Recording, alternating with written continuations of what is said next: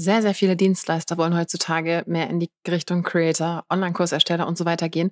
Und Jonas Ahlet hat das geschafft, beziehungsweise ist gerade voll dabei. Er ist vom klassischen Dienstleister und zwar als Webdesigner mehr in diese Richtung gegangen. Und das war gar nicht so geplant, sondern hat sich eher laufend entwickelt. Und wir reden heute zusammen darüber, wie sich das Ganze so ergeben hat und was er heutzutage macht und wie er sich jetzt inzwischen auch nennt. Von daher super spannendes Interview. Vorab noch ein kleiner Hinweis. Wir haben Jonas letztes Mal dabei gehabt im Oktober. Und dieses Mal gibt es eine ganz neue Ausgabe und zwar von meiner Online-Konferenz Hallo Designer. Das heißt, wenn du jemanden kennst, der sich für Design interessiert oder du selber ein Händchen für Ästhetik hast und denkst so, hm, och, so ein Online-Business rund um das Thema Design fände ich ganz cool, hol dir dein Ticket auf hallodesigner.de. Das Ganze findet am 21. März statt, also hier 2023 sind wir gerade. Und wie gesagt, Jonas ist dieses Mal nicht mehr als Speaker dabei, sondern er war letztes Mal dabei. Aber wir haben ein paar andere sehr, sehr coole Leute dabei. Von daher hallodesigner.de und jetzt geht's los mit dem Interview.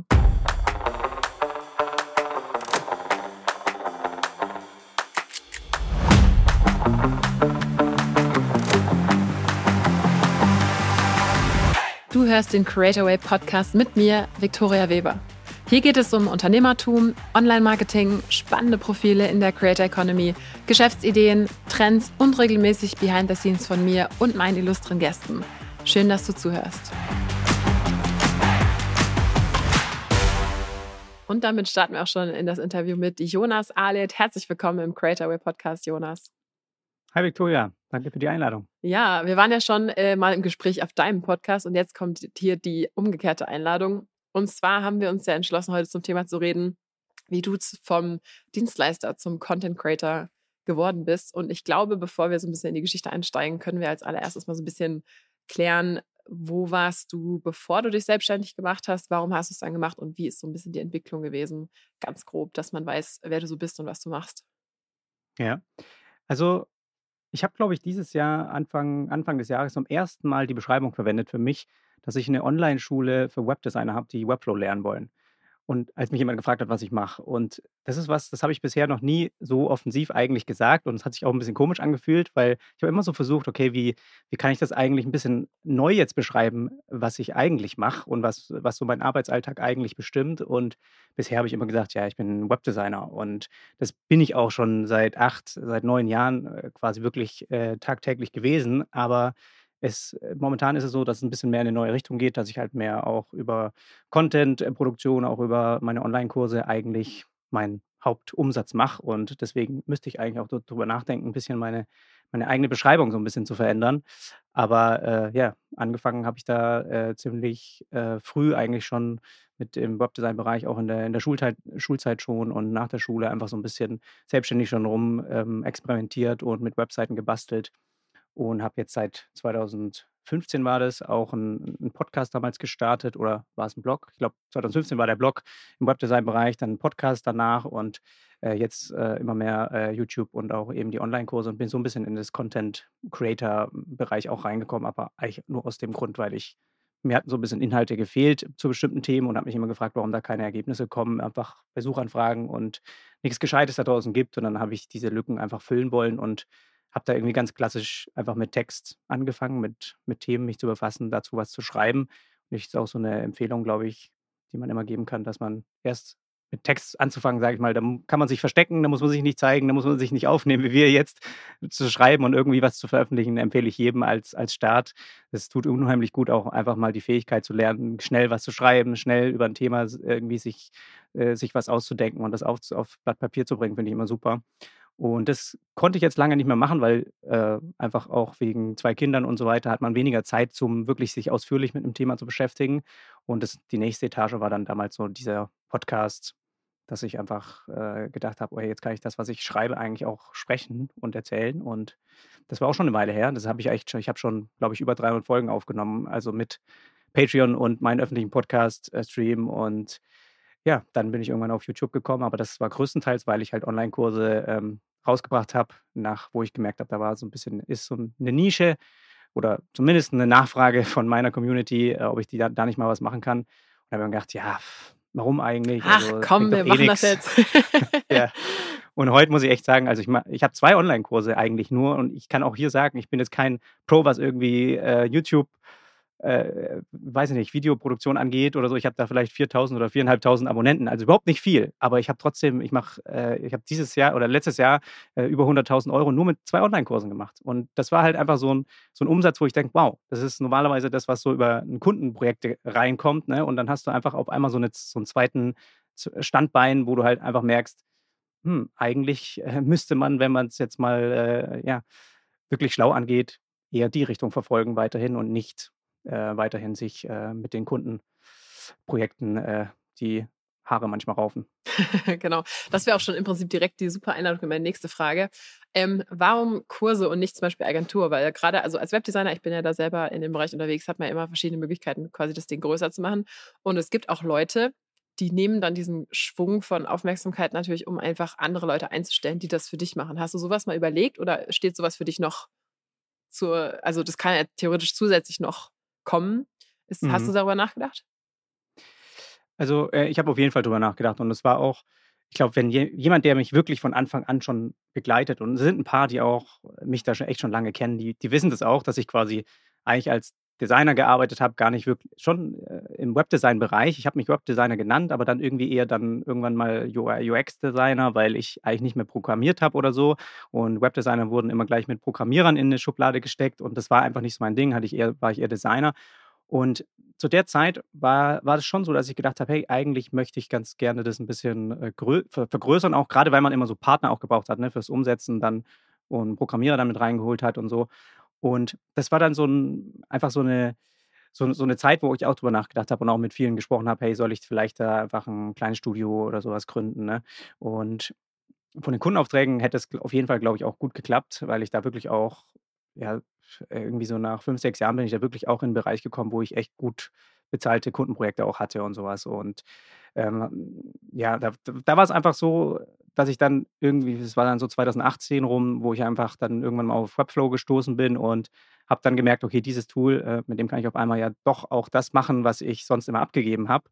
Und habe dann angefangen, eben, der, also für alle, die Webflow nicht kennen, schreibt, ist quasi wie ein visueller äh, Designer im, im Browser. Du gestaltet es nicht wirklich wie in einem Grafikprogramm, aber ähm, mit ein bisschen technischem Know-how, wenn man jetzt weiß, wie ungefähr eine Website aufgebaut ist, kann man dort eben auch gestalterisch seine Website einfach äh, sein, sein Layout quasi nochmal aufbauen und der Code wird im Hintergrund für dich mitgeschrieben und ich habe damit nichts mehr zu tun. Und auf einmal habe ich gemerkt, okay, ich kann auch quasi Animationen und alles, wofür man JavaScript und so schreiben muss, konnte ich auch auf einmal lösen. Und ähm, habe dann halt bin dann habe mich da wieder so ein bisschen von entfernt, weil ich auf einmal gemerkt habe, okay, eigentlich ist es noch besser quasi weiterhin die Qualität und die Größe an Projekten zu liefern, aber halt für mich in einem bequemeren Rahmen, weil mit Programmieren zusammenzuarbeiten, ja, auch mit einem Team zusammenzuarbeiten, ist, kann halt unheimlich uneffizient sein, weil man halt automatisch vielleicht auch größere Projekte bekommt und auch immer dieses über Ecken vielleicht mal äh, mit einem Kunden reden, ja, und irgendwie ist noch ein Partner dazwischen oder sowas, ja. Also es ist immer ein bisschen so, so, so eine tricky Situation gewesen, fand ich.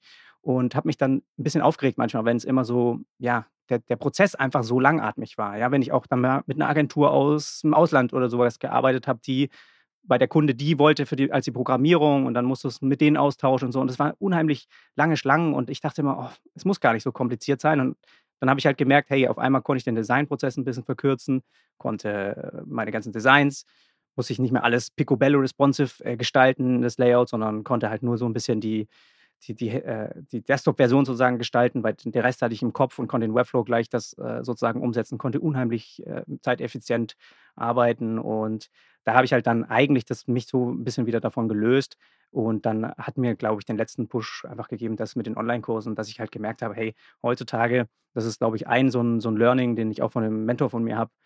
Es ist einfach, wenn du heutzutage, sage ich mal, gut und viel Geld verdienen willst, ja. Es geht gar nicht immer ums viel Geld zu verdienen, aber bei mir geht es darum, auch mit zwei Kindern, es geht darum, das Gleiche eigentlich weiterhin zu verdienen, aber in weniger Zeit. Ja, dass ich einfach weniger Zeit für die Arbeit und nur für die Sachen, die ich auch gerne arbeite und trotzdem weiterhin, dass es uns einfach gut geht als Familie. Ja, und das ist, ist immer schon so ein Ziel gewesen. Deswegen versuche ich eben bestimmte Prozesse zu optimieren, effizienter zu arbeiten und zu gucken, gibt es vielleicht einen Weg, äh, wo das angenehmer ich gestalten könnte und dadurch könnte ich trotzdem noch gleich viel verdienen oder, oder mehr, ja. Und das ist halt einfach so, dass es heutzutage oder dass ich es unheimlich schwierig finde, Kundenaufträge zu skalieren als alleinige Person. Wenn du eine Agentur bist, das ist sozusagen der einzige Weg. Du, das heißt, du schaust, du guck, ich war irgendwann so an dem Punkt, wo man halt so schaut, hat man vielleicht zehn, äh, wenn man jetzt, sagen wir mal, zehn Website-Projekte im Jahr hat, ja, dann hast du fast jeden Monat einen neuen Website-Kunden sozusagen. Kann unheimlich stressig sein. Und dann sagst du, okay, dann mache ich nur noch die Hälfte, mache ich nur noch fünf oder nur noch drei oder noch zwei. Dann werden die Projekte also größer. Aber es, du bist irgendwann auch an so einem Limit, wo du halt einfach merkst, das mehr kann ich gar nicht machen. Dann ist nur die einzige Möglichkeit, sozusagen neue Leute dazu zu holen.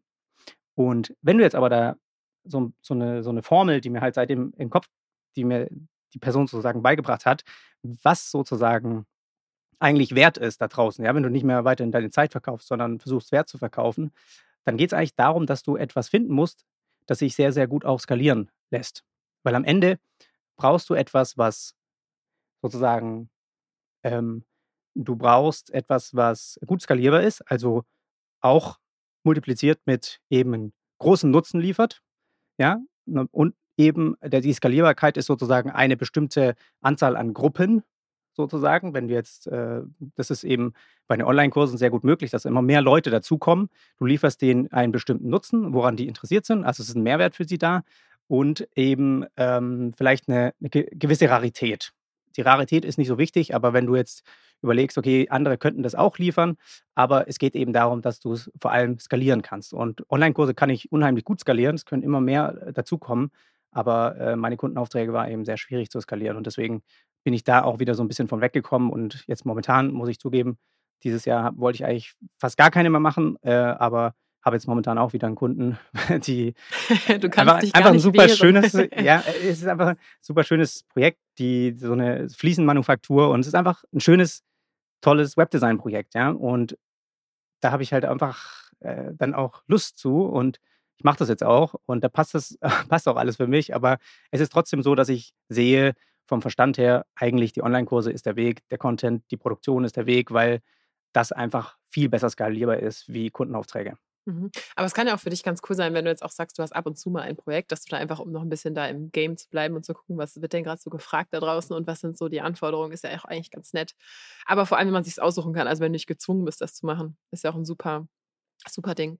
Also was, was ich auch noch ganz interessant finde, bei mir ist es ja auch so, ich mache ja ähm, auch verschiedene, also für diejenigen, die jetzt schon ein bisschen länger mithören, die haben meine Story schon im Kopf, aber einfach für die, die es jetzt zum ersten Mal hier einschalten. Ich selber mache sowas ähnliches wie Jonas, allerdings mit dem Tool Squarespace, was so zwei relativ ähnliche Tools sind, aber Webflow ist noch mehr, kann noch viel mehr in Bezug auf so Animationen. Squarespace ist eher so ein bisschen simpler und auch für Leute, die so, die in so ähm, ästhetischen Branchen sind, äh, die, die quasi gar nicht so viele Sachen brauchen.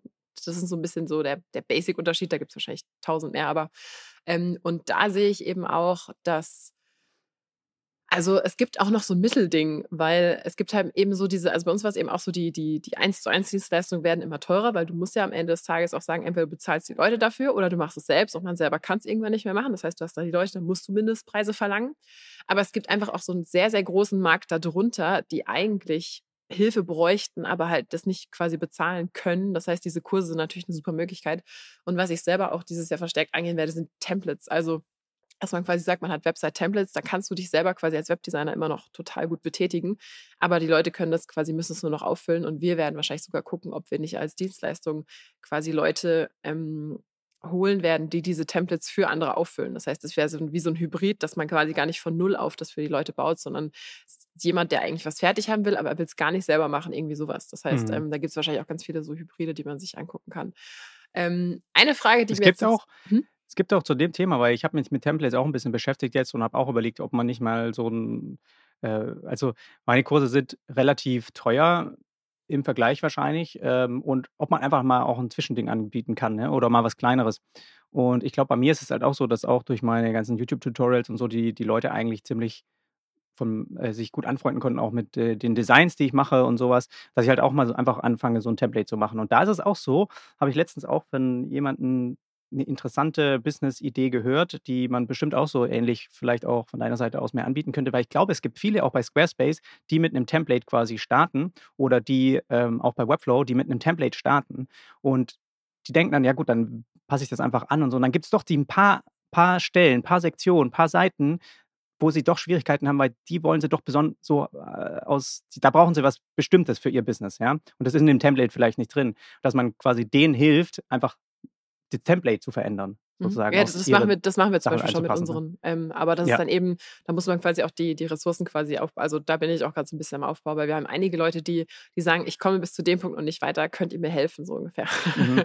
aber es mhm. ist gar nicht, also ich finde das super schwierig, so dieses ganze Backend, weil ich hatte das so alles hochperfektioniert auf mich und wenige und jetzt sind wir gerade am gucken, wie, wie können wir das machen, weil ich glaube, der Markt ist trotzdem total, dass die Leute am Ende doch irgendwie Support brauchen, selbst wenn alles fertig ist. Genau wie bei den Kursen. Also wir haben zum Beispiel jetzt dieses Jahr für ähm, für die, die zum ersten Mal zuhören, ich habe auch, ähm, also ich habe mehrere Kurse, aber die, die beiden, wo wir jetzt neue Support-Systeme haben, ist der Webdesign-Kurs für Squarespace und der SEO-Kurs. Und da haben wir jetzt eine eigene Kurs-Community, wo die quasi wirklich ein eigenes, sowas wie eine private Facebook-Gruppe ähm, weil wir haben einfach gesehen, Facebook-Gruppe, viele sind da nicht reingekommen und so, oder man selber ist irgendwie ausgelockt worden wegen irgendwelcher Facebook-Probleme.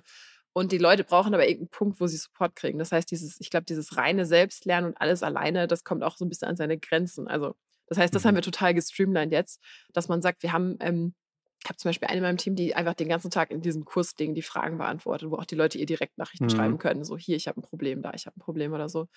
Ähm, aber mega spannend. Also, was, was mir da als Frage auch direkt einfällt, hm, glaubst du, dass Marketing für Kurse anders läuft als Marketing für Dienstleistungen? Also, ich würde nur kurz deine Meinung haben, weil kleiner Hintergrund, wir werden die Frage nochmal ausführlich bei unserer nächsten Hallo Designer Konferenz jetzt am 21. März äh, diskutieren, aber ich würde da voll gerne mal von dir hören.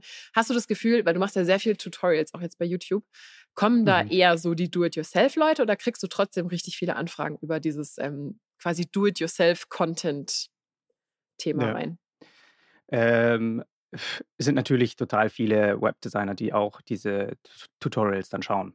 Gleichzeitig, du hast aber zwei Effekte, weil einmal sind es Webdesigner, die manchmal auch keine Zeit für irgendeinen Job haben und die dann irgendjemanden empfehlen und du bist einfach jemand, der denen auf, sofort in den Kopf kommt, wenn es Thema Webflow zum Beispiel ist, ja, oder für das Thema, für den irgendjemand, der, der jetzt zuhört, einfach irgendwie Content produziert. Ist eigentlich egal, welchen Content, muss nicht nur YouTube sein. Also, wenn man über ein bestimmtes Thema redet, ist, dann bleibt man quasi in den Köpfen von den Leuten und dann ist, wird man dadurch halt auch viel besser für dieses Thema empfohlen. Und ich glaube, bei mir vom Marketing her würde ich das heutzutage, wenn es jetzt, und ich mache jetzt mein, auch so ein bisschen so ein Rebranding, dass ich wirklich auch meinen mein Service, meine Leistung nicht jetzt komplett abkappe, aber sehr hochpreisig, aber nur noch auch auf Webflow ähm, äh, Umsetzung spezifisch quasi auf meiner Website auch kommuniziere. Ja?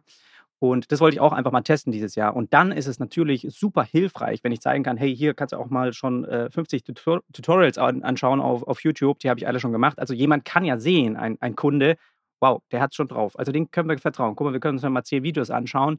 Ach ja, der, der kann das schon ganz gut umsetzen. Und das ist ja, also einen besseren Nachweis gibt es ja nicht. Plus, du hast diese persönliche Komponente dabei. Jemand sieht dich, jemand hört dich, jemand weiß, wie du redest, wie du arbeitest. Sind super viele Faktoren, die ich glaube, dass wenn du Video kannst und wenn du dich mit Video präsentierst, ist es quasi die Königsdisziplin von Schreiben, Blog, ja, Podcast, das zweite und sich zeigen und Video und Darstellung und sowas machen. Das ist einfach so das Schwierigste, aber auch das Wirkungsvollste, glaube ich, heutzutage. Und es hilft meinen Kursen unheimlich gut. Also immer, wenn ich ein neues äh, Video rausbringe, dann merke ich, dass halt dann Kursverkäufe auch reinkommen, weil sich wieder neue Leute irgendwie damit erreichen lassen oder halt ähm, einfach jemand dann mit diesem Video doch überzeugt hat und dann äh, guckt er eben mal auf die Kurswebsite oder so, ja. Also bei den Kursen hilft es mir auf jeden Fall und ich merke es durch die Anfragen auch. Also Leute kommen ja speziell auch nur wegen dem Webflow-Thema zu mir und schreiben halt dann eine E-Mail-Anfrage oder so und fragen, ob ich das supporten kann oder ob ich das und das umsetzen kann. Und auch wenn ich die Sachen größtenteils einfach äh, einfach absage, ähm, merke ich, dass das auf jeden Fall auch funktionieren würde. Selbst wenn ich jetzt keine, keine Kurse hätte, dann würde das auch eine gute Marketingmaschine für meine Serviceleistung sein, auf jeden Fall. Mhm. Voll interessant, was du auch äh, dazwischen gesagt hast, mit dem, äh, dass es quasi diese Schwierigkeitsstufen gibt: Text, dann Audio und dann Video mit Audio. Also bei mir ist es nämlich total lustig. Genauso, ich habe ja angefangen mit Blog, also Text, dann kam Audio dazu und dann äh, jetzt, jetzt Video mit, mit auch YouTube. Das ähm, sehe ich tatsächlich auch genauso. Und ich glaube, das ist auch natürlich, dass es sich total bedingt. Also zum Beispiel aus einem Video kannst du ja dann die anderen Sachen, also aus einem Video kannst du ja das Audio rausholen und du kannst auch einen Text draus machen lassen, sozusagen. Das heißt, das hat im Prinzip auch alles schon mit ein, inklusive, so ungefähr. Also wir werden es jetzt auf jeden Fall auch so machen, dass wir dann, dass ich erst das Video mache und dann daraus einen Blogpost und dann quasi eventuell auch das Audio raus erstellen werde. Mega interessant. Ähm, und auch und super spannend, dass du sagst mit Dienstleistungen, dass das auch so geht. Ja, was mir noch einfällt zu dem Thema, weil es immer relevanter wird, glaube ich auch, sich in die Richtung mehr zu öffnen. Also einerseits bist du natürlich eine von sehr, sehr wenigen, die da draußen dann Content produzieren, sagen wir mal Videocontent. Ja? Die meisten konsumieren nur. Die, die große Mehrheit sind vielleicht ein Prozent, die, die, die produzieren. Und zu denen kannst du eben gehören. Also es ist unheimlich wenig. Und ich glaube, dass heutzutage, wenn du jetzt anfängst, okay, ich möchte jetzt auch ein bisschen starten, auch mit dem einfach Content in jeglicher Form irgendwie produzieren, dann fängst du vielleicht mit einem Blog an und so. Und ich glaube, es ist auch immer noch gut. Es ist so deine eigene Heimat, du kannst darüber bestimmen, es ist deine Plattform. Aber mit dem ganzen AI-Zeug, was jetzt kommt, ne, mit dem ganzen Chat-GPT und du kannst hier bestimmte, zu bestimmten Themen unheimlich gut und schnell ähm, was schreiben lassen und so weiter, glaube ich, dass es auch von Suchmaschinen, und das ist immer noch der Haupttreiber, der, sage ich mal, Traffic auf meine Seite bringt, bei dir wahrscheinlich auch, ist immer noch Google, schickt immer noch die meisten Leute kostenlos for free auf meine Website. Die kommen auch auf meinen Blog, die kommen auch auf meinen, ja, die, die, die sehen auch meine Projekte, die schreiben mir eine Projektanfrage, die, die kommen über Google. So, Google ist unheimlich hilfreich, wenn es um kostenlosen Traffic geht. Wenn du halt Inhalte produzierst, die da auch durchforstet werden können. Und ich glaube dahingehend, dass es in Zukunft ein bisschen wenig, also mehr relevant sein wird, einfach auch andersformigen Content mit zu integrieren. Also was du jetzt auch machst zum Beispiel, wenn du jetzt sagst, okay, ich fange jetzt auch ein bisschen mehr an mit YouTube und mache auch zu einem bestimmten Thema, was auf meinem Blog unheimlich gut läuft, produziere ich jetzt einfach auch ein Video dazu. Ich glaube, dass das super wichtig ist, dass halt sozusagen über mehrere ähm, äh, wie sagt man, mehrere Media, Mediaformen sozusagen dieser Beitrag gefüllt wird. Dass du halt ein, auch ein Video drin hast von YouTube, dass man sozusagen dadurch das auch erklärt bekommt. Trotzdem ist er noch in Textform darunter und es sind auch Bilder drin und die Anleitung ist auch nochmal textlich oder sowas mit drin. Aber dass sozusagen auch Suchmaschinen erkennen, dass halt Video wichtiger ist, weil das ist, sage ich mal, auch von der Kür her viel schwieriger für so ein AI so nachzumachen, wie wir das jetzt produzieren.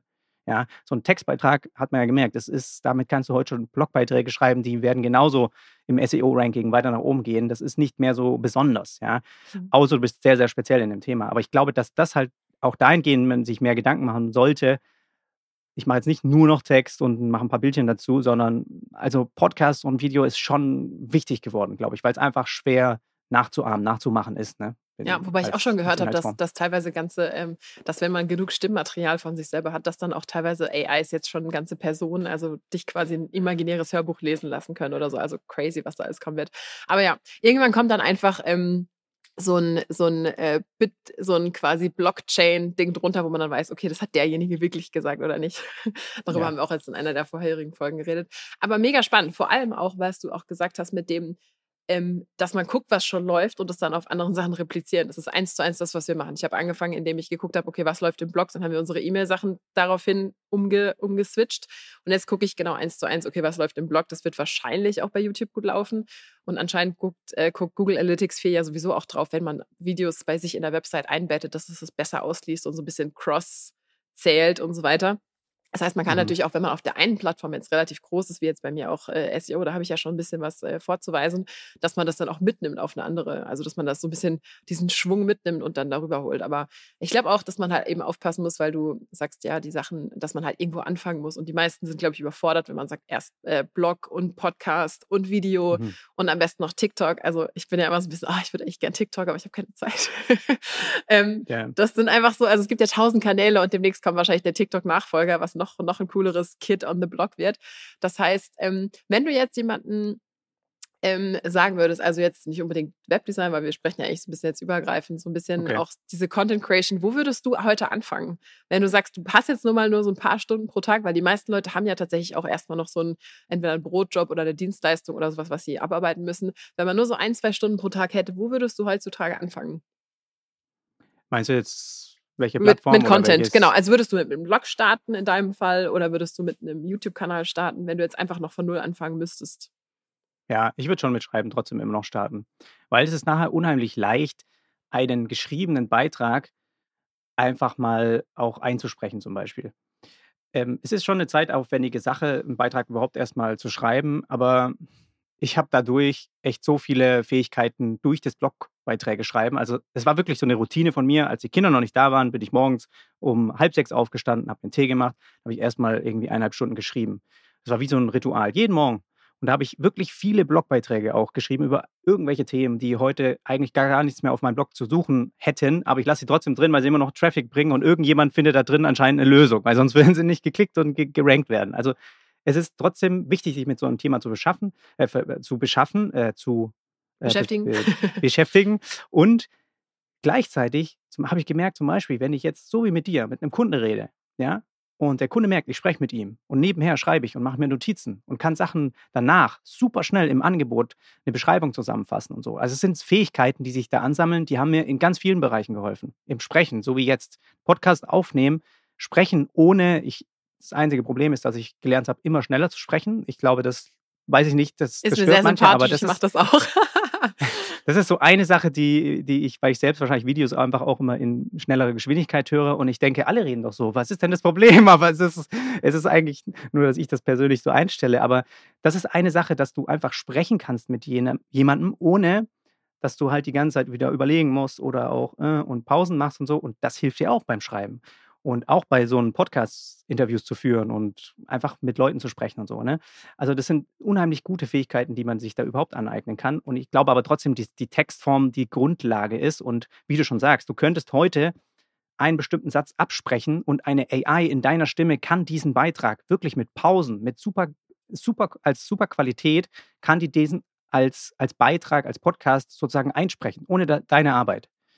Und dafür brauchst du aber immer noch die Grundlage, dass es ein guter, qualitativ guter Textbeitrag ist, mit einem guten Mehrwert, ja, und nicht ein allgemeinen irgendwas äh, Larifari, was die AI auch schreiben könnte. Aber ich glaube zum Beispiel, das gibt es halt schon heute Plattformen, wo du halt einfach das dann, äh, deinen Text halt reinpastest und in deiner Sprache können die das dann vorlesen und es hört sich wirklich, ich finde es super an.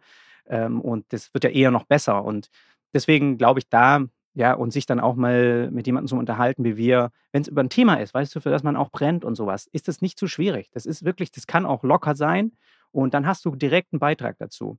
Auch so ein Tut Tutorial zu machen. Ich meine, Leute befassen sich ja jeden Tag mit dem, was sie, was sie, ich meine, dein Podcast ist jetzt nicht äh, nur in unserer Branche, ja, Webdesign oder so, aber Creator, ja, mit dem, was du dich jeden Tag besch beschäftigst da bist du ja auch gut drin. Und das kannst du ja auch zeigen, wie du bestimmte Sachen machst. Sei es nur, wie du in Notion arbeitest oder wie du eine Tabelle aufbaust und so, ja. Äh, wie du deine Notizen schreibst und so weiter. Das sind ja Sachen, die kannst du heutzutage, kannst du ein Video aufnehmen, ohne dich da drin zu zeigen. Einfach nur, indem du es Sogar manche machen das nur mit ein bisschen Musik im Hintergrund oder sowas. Ja, also das kann ja ganz langsam sein, wie man sich daran tastet. Und ähm, da gibt es ganz einfache und stumpfe äh, Beiträge, die total, zu totalen Erfolgen führen können, äh, die total oft gesucht werden oder so und für die du einfach eine Lösung bietest. Und deswegen kann man da super, ja, man muss einfach ein bisschen selbst vielleicht überlegen, ich suche auch jeden Tag nach Sachen und wo gibt es vielleicht noch ein bisschen eine Lücke, wo man einfach, die man füllen kann. Ja, dass es einfach nicht der, der, der 200. Beitrag zu einem bestimmten Thema ist, sondern vielleicht, äh, dass man was äh, zu irgendwas verfasst, wo man wirklich merkt, da habe ich selbst auch Hilfe gebraucht oder da, da fehlt einfach noch ein bisschen was. Mhm, oder dass man so seinen eigenen Spin reinbringt. Das ist ja auch immer das, das, mhm. also das sehe ich zum Beispiel auch jetzt beim Bereich SEO, dass das ganz oft meine Artikel für Themen ranken, da gibt es eigentlich schon welche, aber die sind alle so, klingen total gleich, keine persönliche Meinung, nicht so ein bisschen so ein Spirit dahinter, wo ich dann versuche, das sehr, sehr, sehr persönlich zu schreiben. Und dann merkt man, okay, die Leute finden es echt ganz cool, dass dann so eine echte Mensch-Person quasi dahinter ja. ist. Und das ist ja auch das gleiche bei allen anderen Content-Sachen. Also es geht ja nicht nur um das, wie mache ich das, sondern wie machst du das, sondern also wie, wie ist dein Take und so. Und das, glaube ich, unterschätzen auch viele Leute, die sagen, ja, aber es gibt ja schon alles. Ah, sehe ich nicht so, weil man kann ja alles auf eine bestimmte Art und Weise machen. Der eine macht, keine Ahnung, der eine macht super minimalistische Websites, der andere macht alles mit Blümchen und also da ist ja echt viel Platz jetzt in unserem Bereich und in allen anderen auch. Also ich bin da auch immer total baff, wie viel, gerade im deutschsprachigen Markt, wie viel unendlich viel Platz da noch ist. So. Mhm. Also crazy. Aber ähm, wir können ja noch mal so ein bisschen zurück zum zum Kursthema kommen. Du hast dich ja dann entschieden, Patreon zu benutzen. Und vielleicht kannst mhm. du erstmal kurz sagen, für die, die es noch nie gehört haben, ähm, kann ja sein, dass jemand das nicht kennt. Warum hast du dich dafür entschieden? Kurz, was ist das und wie läuft das so? Mhm. Äh, entschieden habe ich mich damals, weil auch schon so ein bisschen die Nachfrage aus meiner Community kam, wie kann ich mich denn mal bedanken, was kann ich denn mal tun oder ja, also da gab es auch damals noch nicht so die, die Möglichkeit, glaube ich, auch wie auf YouTube irgendwie mal da kann man ja auch, sage ich mal, eine Spende oder sowas schicken, wenn man mal ein Video oder in den Kommentaren kann man irgendwie eine 2 Euro spenden oder sowas oder dann wird das halt dem Creator zugeteilt. Es war ein bisschen schwierig, so auch mal so kleine äh, Häppchen als Dankeschön jemanden zu schicken oder so. Und bei mir war es halt eher so, ja, du kannst einen Beitrag von mir einfach mit jemandem teilen oder irgendwas. Ja, das hilft ja auch, ist ja auch wie eine, eine gute Bezahlung. Aber ähm, ich habe dann gedacht, hey, das wäre so das erste Mal, dass ich gedacht habe, ja, vielleicht kann ich ja ein bisschen Geld damit verdienen, weil schon viel Zeit reinfließt, in das Ganze aufzunehmen und zu, zu verfassen und sich mit Themen zu be beschäftigen und so. Und dann bin ich auf Patreon gestoßen, was aber nicht äh, irgendwie aus Deutschland oder so kommt. Das ist einfach auch aus, aus Amerika halt eine Plattform, die war schon bekannt in Europa und auch in Deutschland. Aber ähm, da geht es einfach darum, dass du vielleicht einen Creator hast, der, den du sehr, sehr gern hast, den du auch jede Woche verfolgst, wo du einfach merkst, du bist ein, ich sag mal, ein Fan davon, ja. Also ist jetzt nicht, ich weiß jetzt nicht, ob die, die mich da unterstützen, alle irgendwie Ultra-Fans von mir sind, aber sie, die, da sind schon echt einige dabei, die wirklich, wirklich lange, also mehrere, schon drei Jahre oder sowas, mich da unterstützen. Jeden Monat zahlen die mir quasi Geld. Und das heißt, okay, die sind schon, denen, gefällt irgendwie was, was ich mache, ja. Und da gibt es natürlich andere, wenn du jetzt irgendwelche Künstler oder sowas siehst oder welche die Musik machen oder auch wirklich Kunst im Internet, ja. Da gibt es natürlich in allen möglichen Nischen welche, die, die, die sozusagen sich einen Patreon-Account machen können und dann kann man halt die mit einem kleinen äh, Obolus unterstützen oder auch mit größeren Beiträgen und dann kann man dafür besondere äh, Hintergrundinfos bekommen. Und bei mir war das schon immer so, dass ich das ziemlich dann für den Podcast eigentlich genutzt habe und auch heute noch, ich habe oft darüber nachgedacht, auch immer wenn ich so meinen Jahresabschluss mache, denke ich so, hm, vom Umsatz her, ja, ist jetzt für das, was ich eigentlich an Zeit von Patreon weil ich wirklich speziell Podcasts aufnehme, die es nur für die Leute gibt, die mich dort unterstützen. Also nur wenn du dort auch einen Zugang hast, kannst du den hören. Und jeder hat sozusagen auch einen eigenen Podcast-RSS-Feed, den kriegt er automatisch von Patreon. Das heißt, wenn der mich nicht mehr unterstützt, dann kriegt er auch keine neuen Folgen mehr. Also es ist wirklich eigentlich cool gemacht, auch so technisch. Und ähm, da habe ich halt dann ähm, gemerkt im Hintergrund, okay, es ist doch viel Zeit, was reinfließt, aber es ist nicht so viel, was man damit eigentlich jetzt krass verdienen kann. Ich habe da, glaube ich, jetzt in drei Jahren erst 150, 160 Leute vielleicht, die mich da supporten. Ja, und im Durchschnitt zahlen die halt immer 5 Euro oder sowas im Monat. Und ich habe da jetzt, weiß nicht, 2,5 oder sowas äh, mache ich da vielleicht mit dem Jahr. Also es ist nicht, nicht wirklich viel, aber was ich eigentlich daran schätze, ist, dass es einfach so eine, so eine Gruppe an Leuten ist, wo ich ganz, ganz anders auftrete. Weil ich weiß, es ist diese geschlossene, es ist so eine geschlossene Tür. Wenn du heutzutage was aufnimmst und auf YouTube direkt postest und sowas, es ist immer so eine gewisse, ja, es muss ja schon auch diese Qualität oder es kann, darüber kann ich nicht sprechen, dann kriegst du wieder irgendwas oder du willst bestimmte Dinge einfach nicht öffentlich teilen.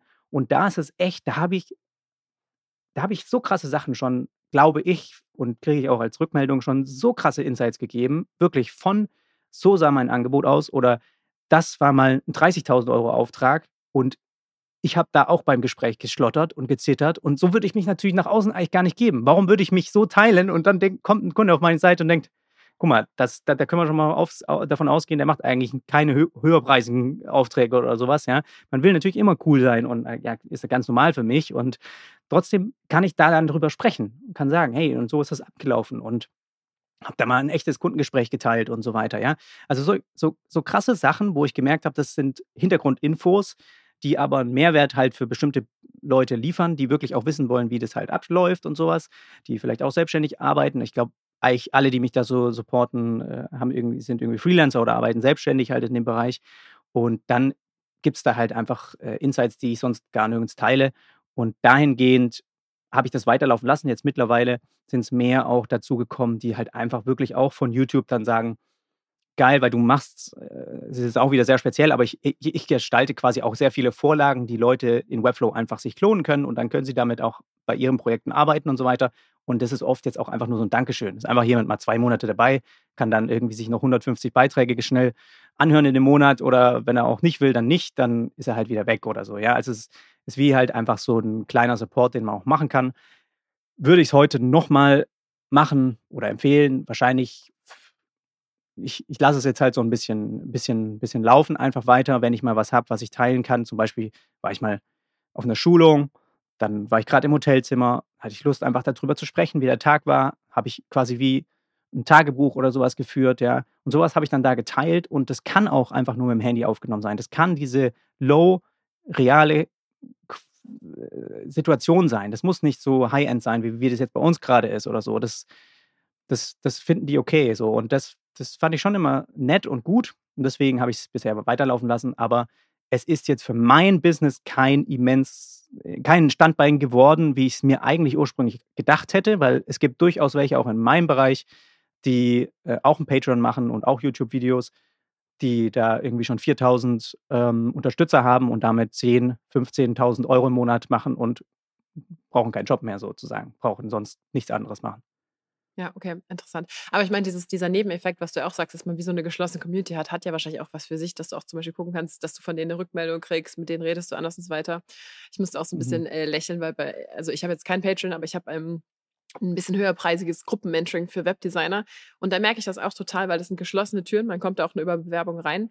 Da ist auch dann ein ganz anderer Spirit. Also da, da teile ich, mhm. so wie du auch gesagt hast, äh, da ich mache zum Beispiel immer so Behind the Scenes, letztes Quartal, wie lief das, was ist gerade aus meiner Perspektive mit Kunden, wo ist bei uns gerade welches Ding und so weiter.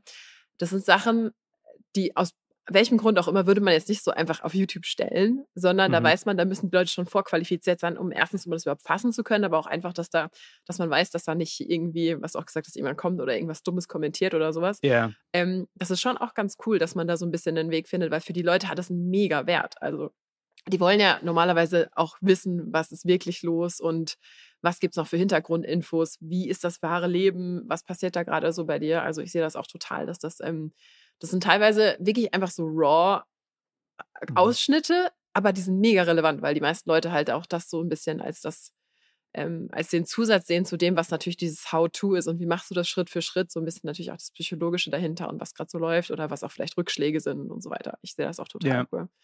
Ähm, wie ist denn bei dir, also du hast ja, du hast ja auch gesagt, du hast zwei Kurse. Wie ist denn da so das Setup? Also du hast ja gesagt, Patreon hat jetzt gar nichts mit den Kursen zu tun. Das heißt, du machst im Prinzip YouTube und schickst die Leute dann direkt in deine Kurse, oder?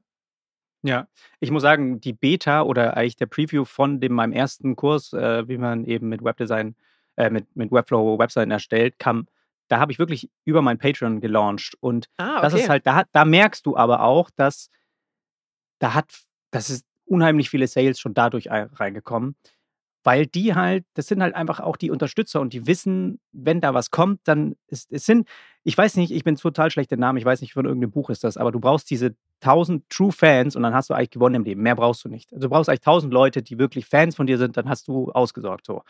Und ich weiß nicht mehr, wer es gesagt hat oder wer es geschrieben hat, das ist von irgendeinem Buch, aber das ist so ein bisschen dieses Gefühl, da, da merkst du das schon, dass, dass du bringst was Neues raus und er ist sofort ein Support da. Da ist sofort ein, schau ich mir an, bin ich dabei und so weiter. Du musst, ist eigentlich, kommt gar nicht mehr so richtig drauf an, was, die sind einfach dabei.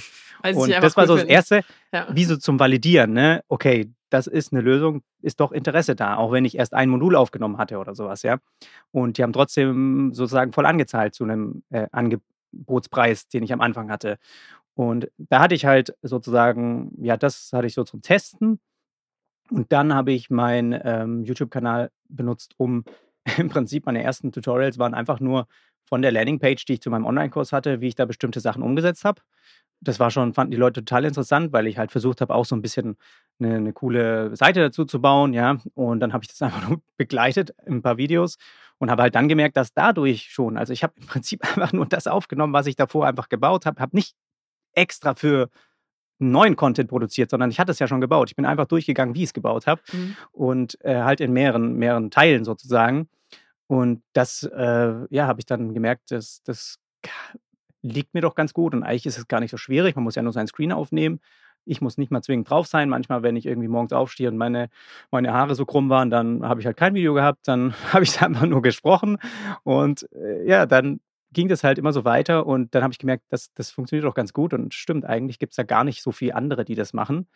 Und dadurch ging es dann ziemlich schnell, dass ich da ein gewisses Standbein zu dem Thema hatte und habe dann irgendwann noch entschieden, ja noch einen zweiten Kurs dazu zu nehmen, wie man Webdesign-Angebote erstellt mit drei Preisoptionen, weil ich halt schon seit Jahren nicht mehr mit äh, irgendwie Stundensätzen oder sowas arbeite, sondern einfach nur mit Festpreisen und wie ich das halt mache. Und da äh, hatte ich ziemliche gute ähm, Erfolge auch schon mit für mich erreicht und das habe ich sozusagen auch geteilt. Das war der zweite. Das kam aber erst ein Jahr später oder sowas, also letztes, letztes Jahr. Und das ging fast im Prinzip äh, genauso, weil es fast die ähnliche Zielgruppe ist und die, die auch wieder da sehr zufrieden waren mit dem anderen Kurs, haben im Prinzip den auch wieder gekauft. Und ich weiß nicht, wenn das eigentlich immer so einfach ist, frage ich mich auch, ob ich nicht nochmal einen mache und dann nochmal einen. Du musst eigentlich nur mehr Kurse machen, Jonas. So einfach ist das. Nur mehr Kurse an deine coolen Patreon-Follower anbieten. Oder irgendwelche es, es sind nicht nur die Patreons, aber es sind, äh, ja, es ist wirklich, äh, es ist doch, ja, es ist halt einfach dieses, äh, keine, ich weiß es nicht, es, es, lässt sich einfach so gut skalieren. Das ist einfach, du merkst, je, je mehr das, je mehr du einfach auch was dafür tust, dass deine Reichweite wächst, desto mehr verkaufst du auch. Das ist ja. einfach. So. Das ist doch super. Das führt mich auch schon direkt zum, zum nächsten Punkt. Wir haben ja im Vorgespräch schon kurz so ein bisschen auch zum Thema geredet. Trends in einzelnen Kanälen. Bei dir ist ja sehr, sehr stark YouTube präsent, wo ich ja so sehr, sehr, sehr, sehr, sehr Newbie bin. Ähm, wir können ja vielleicht noch ein bisschen über das Thema philosophieren, auch so YouTube, wenn man jetzt so eine sehr enge Nische hat wie du, also ab wann erreicht man dann Plateau? Wie muss man da mit dem Content umgehen? Weil bei mir selber ist es auch so, ich habe ja sehr eng nischig auch zu dem Thema Squarespace angefangen und am Anfang war es bei mir so, keiner kannte das Thema, keiner hat so richtig danach gesucht, deswegen musste ich sehr kreative Wege finden, was ich jetzt inzwischen auch in meinen SEO-Kursen aufgreife, weil das ganz vielen Sonderthemen so geht, so man weiß eigentlich, da sucht noch kein Mensch danach und so wird es mhm. wahrscheinlich auch bei YouTube sein. Ähm, wie, wie vermeidet man deiner Meinung nach, dass man eben nicht nur so, also in so einer Bubble ist, in so einer Content-Bubble, wo, wo nur eine begrenzte Anzahl an Leuten ist. Und erfährst du das auch schon so an einem eigenen Leib, ob du da so ein bisschen an eine Grenze mhm. stößt?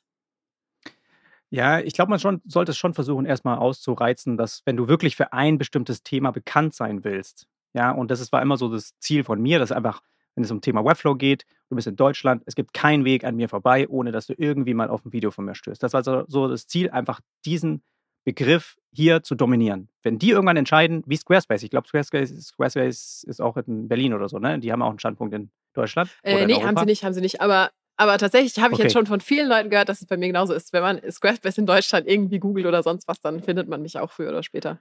Ja. ja. Und das war immer so, so, so ein Punkt, dass sie quasi, sollten sie mal in Europa ein Standbein aufmachen oder so, da gibt es keinen Weg dran vorbei, auch mal mit mir zu sprechen, weil ich irgendwie da eine Reichweite oder sowas habe. Ja? Das fände ich immer super, wenn da ein Austausch auch mit dem Unternehmen, mit dem ich eigentlich arbeite, sozusagen da und auch stattfindet. Und das war so das erste Ziel. Und das kann, je nachdem, in welchen, ja, ob das jetzt auch wie bei, bei uns ein spezielles Tool ist oder eine bestimmte Nische, kann das schon auch zügig gehen, dass man so das Gefühl hat, es gehen dir nicht unbedingt die Themen aus, aber du hast eine gewisse Gruppe erreicht, weil du halt so viele jetzt, die mit, damit arbeiten und Webdesigner sind oder sich dafür interessieren, gibt es jetzt auch nicht in Deutschland. Und bei mir war das so, das habe ich halt so ein bisschen jetzt beobachtet, auch äh, dieses Jahr. Habe ich mir vorgenommen, wirklich dieses Content-Game nochmal äh, ein bisschen heftiger zu spielen, einfach weil ich möchte, dass es 2023 mehr auch äh, zu meinem Umsatz oder einfach zu meinen Einnahmen einfach beiträgt. Und da muss ich halt auch ein bisschen mehr veröffentlichen. Was soll ich sonst machen den ganzen Tag? Und dann habe ich halt gemerkt, obwohl ich mehr Videos produziert habe, jetzt auch im Januar, wirklich mal drei die Woche oder sowas, ähm, dass nicht unbedingt die Abozahlen hochgegangen sind. Man hat also Statistiken, die auch echt hilfreich sind in, in YouTube.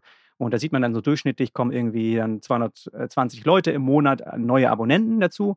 Und habe ich so gemerkt, dass das jetzt im Februar, dass es eher wieder runtergegangen ist. Wohl gleich wie Content weiterhin produziert wurde. Und es könnte sein, dass das, wenn sich das jetzt weiterhin beobachtet, ähm, könnte es sein, dass halt man so ein bisschen merkt, dass vielleicht dieses Plateau erreicht wird, dass man äh, dass, dass man die meisten, die jetzt im Webdesign arbeiten und halt mich oder das Thema einfach äh, kennen und mich dann einfach auch abonniert haben und vielleicht gibt es Möglichkeiten wirklich spezieller für Österreich und Schweiz da so ein bisschen mehr reinzugehen. Ich weiß nicht, ob, äh, wie, wie man das steuern könnte, aber ähm, da habe ich jetzt auch noch nicht recherchiert, ob da auch welche gibt, die das, die da YouTube-Videos produzieren oder ob das wirklich immer komplett die Ergebnisse sind, wenn man jetzt mal irgendwas sucht und bei YouTube eingibt, kann man das ja auch so ein bisschen mitkriegen, wer da noch so äh, Videos, Inhalte zu produziert.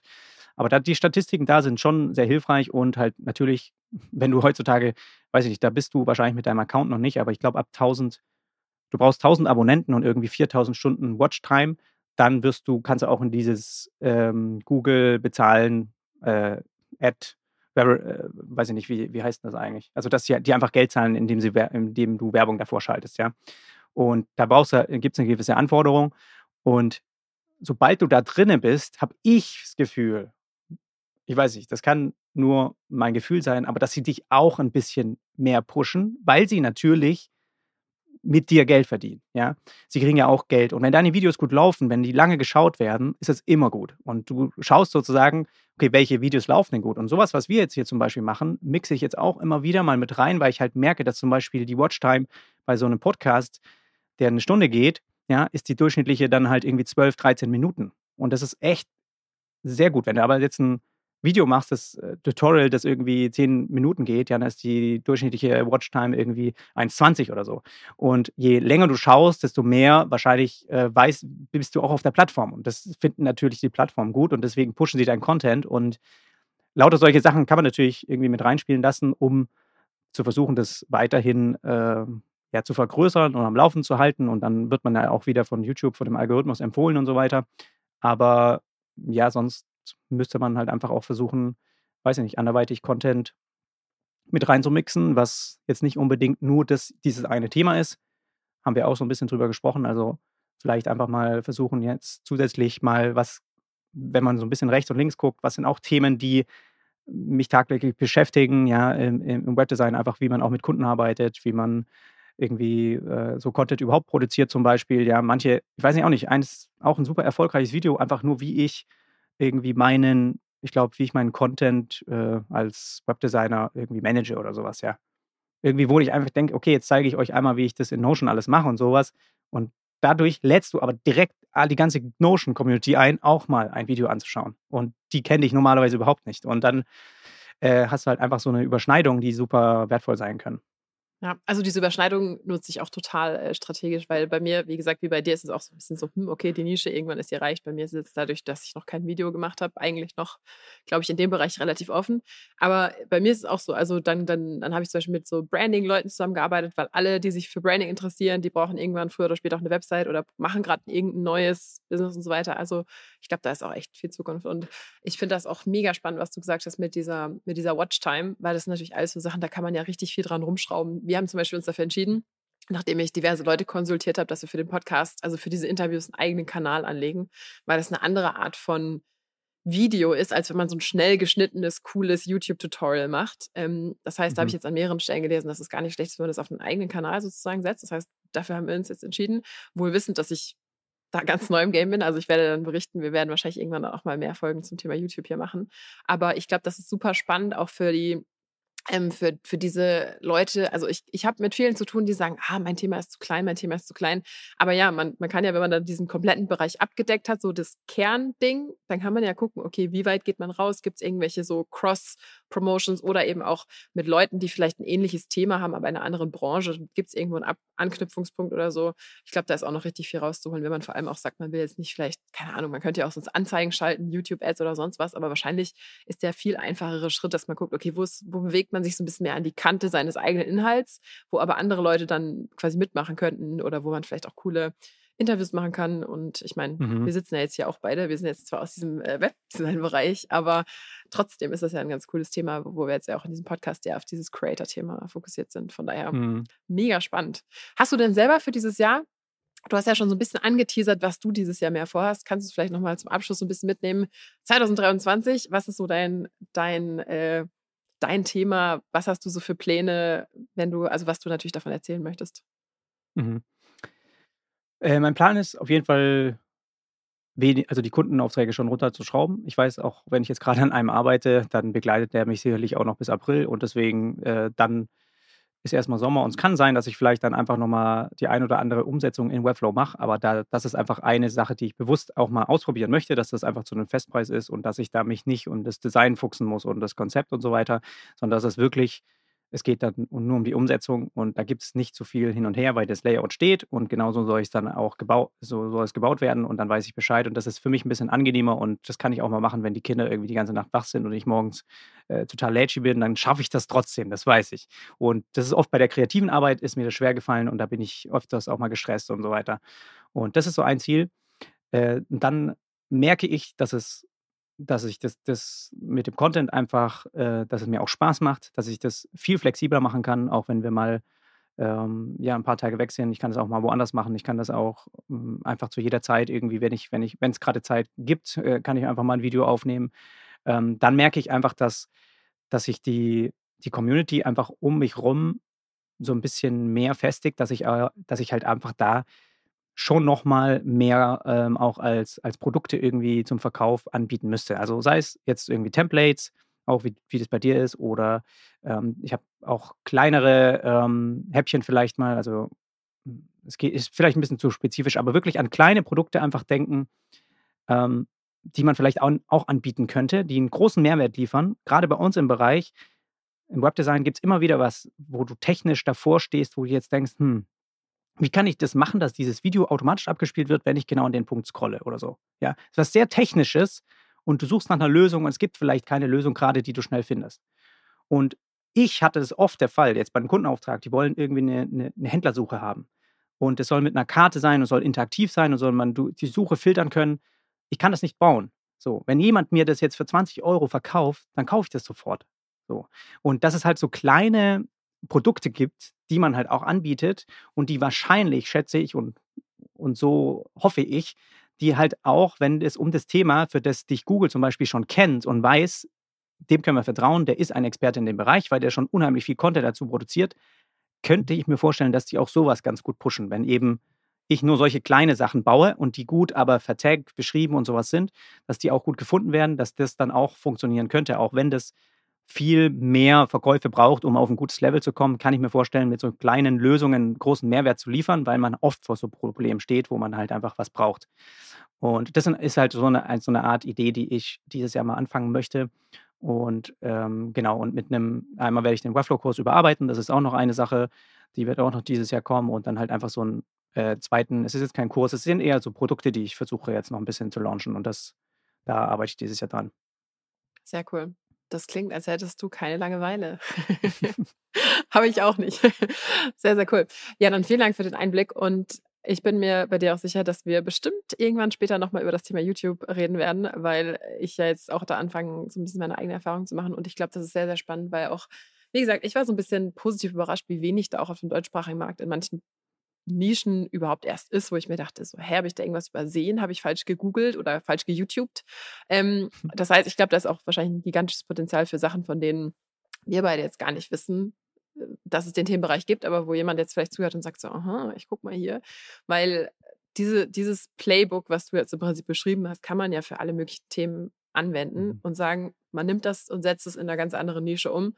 Und wenn die Nische noch nicht total überfüllt ist, dann kann das wahrscheinlich auch ziemlich gut funktionieren. Von daher vielen, vielen Dank für die Einblicke. Und wo sollen die Leute hingehen, wenn sie sagen, Jonas, ich möchte mehr von dir erfahren und deine ganzen kleinen, großen und äh, deine ganzen kleinen und großen Produkte kaufen? äh, ich habe eigentlich alles bei mir auf der Website verlinkt, jonasarlet.com.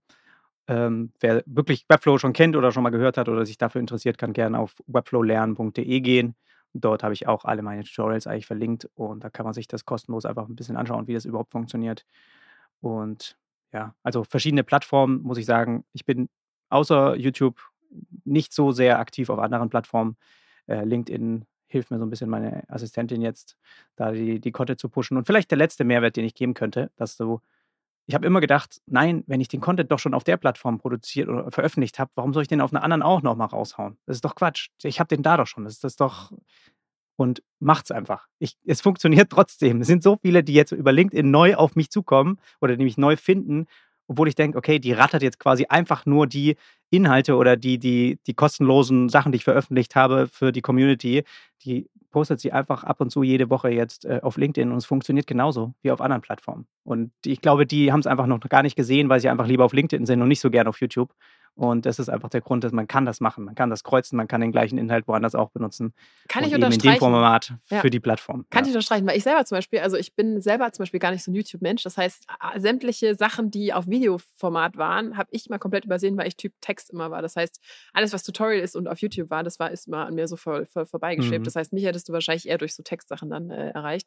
Das heißt, man darf nicht davon ausgehen, dass man selber nur, vor allem man selber sieht ja seinen eigenen Content die ganze Zeit. Das heißt, man denkt so, das ist doch schon da, die haben das doch schon gesehen, aber die Leute haben ja 20.000 Sachen am Tag, die sie sehen. Und ich habe auch festgestellt, dass selbst die gleichen Leute, die das auch schon an anderer Stelle gesehen haben, die finden es total cool, das auch nochmal eine Zeit später wieder zu sehen. Vielleicht teilweise auch in einer neuen Verpackung mit einem anderen Teaser oder einem anderen Winkel oder so.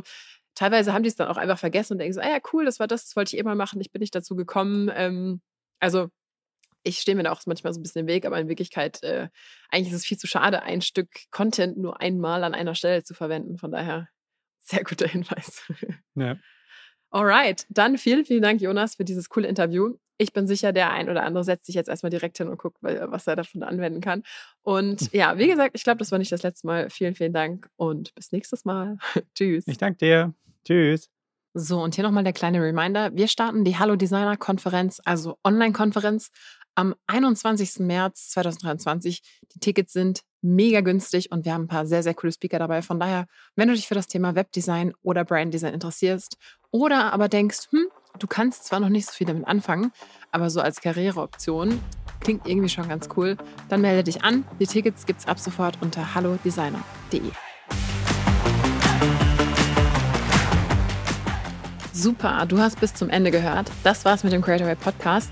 Noch mehr Behind the Scenes und ein paar Sachen, die nicht alle kriegen, aber alle wollen, gibt's auf creatorway.de-newsletter. Bis zum nächsten Mal.